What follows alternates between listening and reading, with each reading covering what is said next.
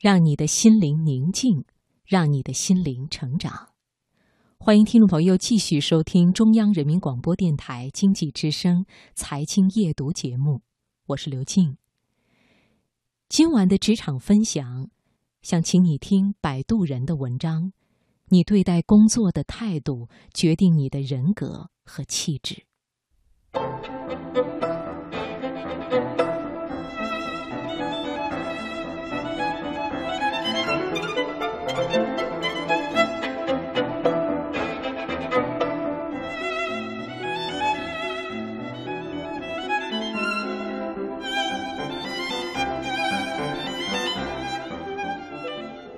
曾经，一份世界那么大，我想去看看的辞职信，道出了无数人的心声。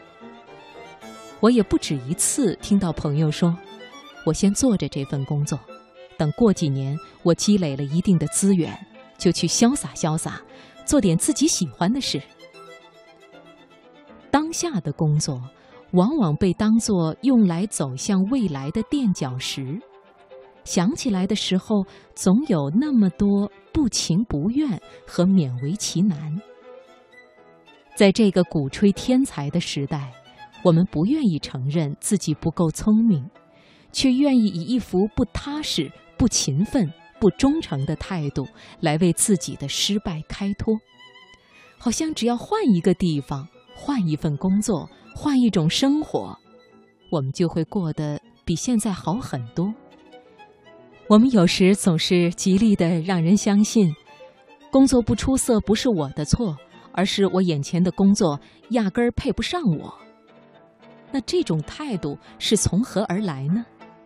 有一个美国女孩，十九岁就被《魅力》杂志评选为全美十大最佳着装大学生，她叫玛莎·斯图尔特。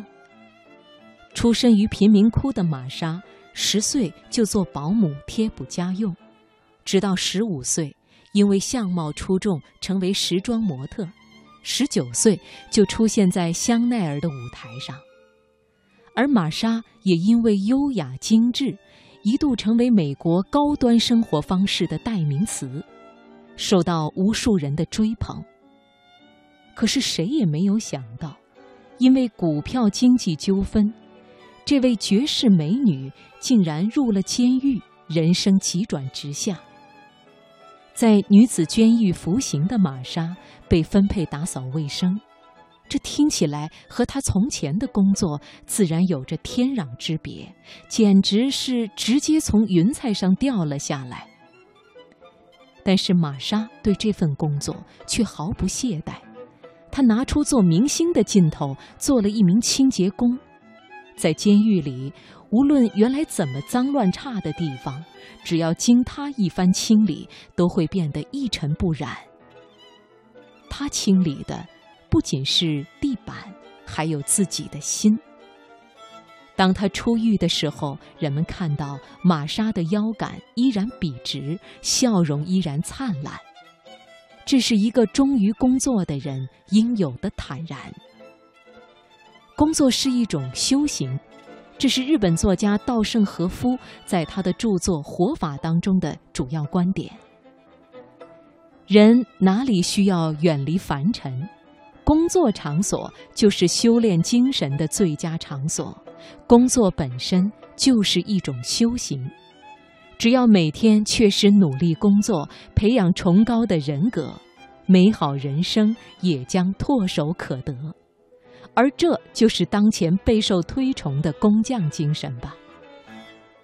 乍听“工匠”一词，有人觉得它专指一种机械重复的工作。其实，工匠精神有着更深远的含义，它代表着一个人对工作的执着、忠诚和精益求精的精神。其实，这种精神，我们大可不必去向日本学习。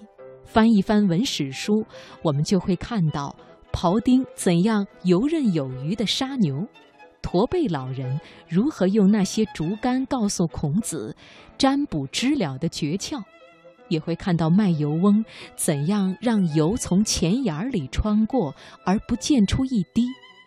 原来，中国才是工匠精神的发源地。工匠精神，就是尊重你手中的工作，并把它做到极致。把一件小事做到极致，平凡的你也会变得不平凡。有个河南的小伙子，高考落榜了，就去打工，好几年都是一事无成。其实他对人生没有很宏伟的计划，也没有什么出色的技能，除了喜欢做点面食。所以他干脆就去学习做面食，到专业学校拜师学艺。无论别人怎么说，他只管埋头把自己的工作做好。一年下来，他已经把手中的面团玩得出神入化。可以双手双管齐下，同时擀出十二张饺子皮，可以轻松地做出一桌全面宴。凭着这首独门绝技，他成为迪拜一名高级面点师傅，由此接触到世界各国的王室成员、政要以及体育和娱乐界的顶级人物。他就是冯三丰。他用实际行动告诉我们：工作没有高低贵贱，只要你认真对待。一只油腻腻的盘子在你的洗刷下变得光亮如新；一块脏兮兮的地板在你的擦拭下变得清爽干燥；一件小小的工艺品在你的打磨下发出柔和的光。这些都是值得你骄傲的所在。你对待工作的态度，会实实在在地影响你的人格。